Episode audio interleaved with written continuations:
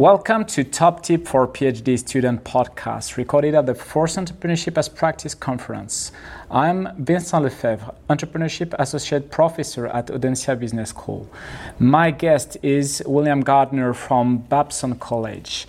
Welcome to our podcast. Can you please tell us what is your top tip for PhD student?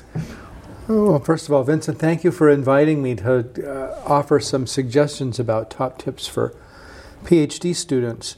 Um, you know, the first thing that comes to mind is this issue of knowing your audience and getting a sense of who your community is and your scholarship. So, as a scholar, you're just never writing to yourself, you're writing to other people and you're communicating ideas that have value to other people. So, the other people matter, which means you need to know who they are. There are specific individuals who are alive that means they're not dead people that are your, that is part of your conversation.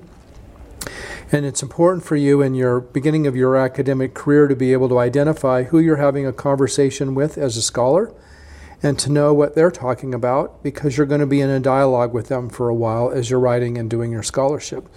So that would be my first suggestion is know who your community is and what their concerns are and that you're writing to them and that you're going to be engaged in a dialogue with them for quite a while in your life.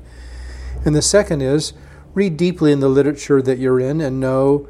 I think one of the challenges now is, is that we're all gotten somewhat lazy by using Google Scholar as a way to find citations. But invariably, outside of that are many other things. And if you can broaden your scholarship to see that there are other ways that people may have talked about the phenomenon you're studying, I think you'll be much wiser for it. Now, even though I've said you're having a conversation with people that are currently alive and not dead, invariably there are other individuals that have been writing for a long time that may be dead that may have interesting things to say. So if you can widen the scope of your research and realize that there's probably other people out there that are making a contribution to what you're doing, that would really be wonderful to include that as a part of what you're doing. So again, be current, be involved with other people, but also realize the, the scholarly orientation that you have is quite large. Be persistent, be knowledgeable. Again, one of the issues about being an author is that you're an authority.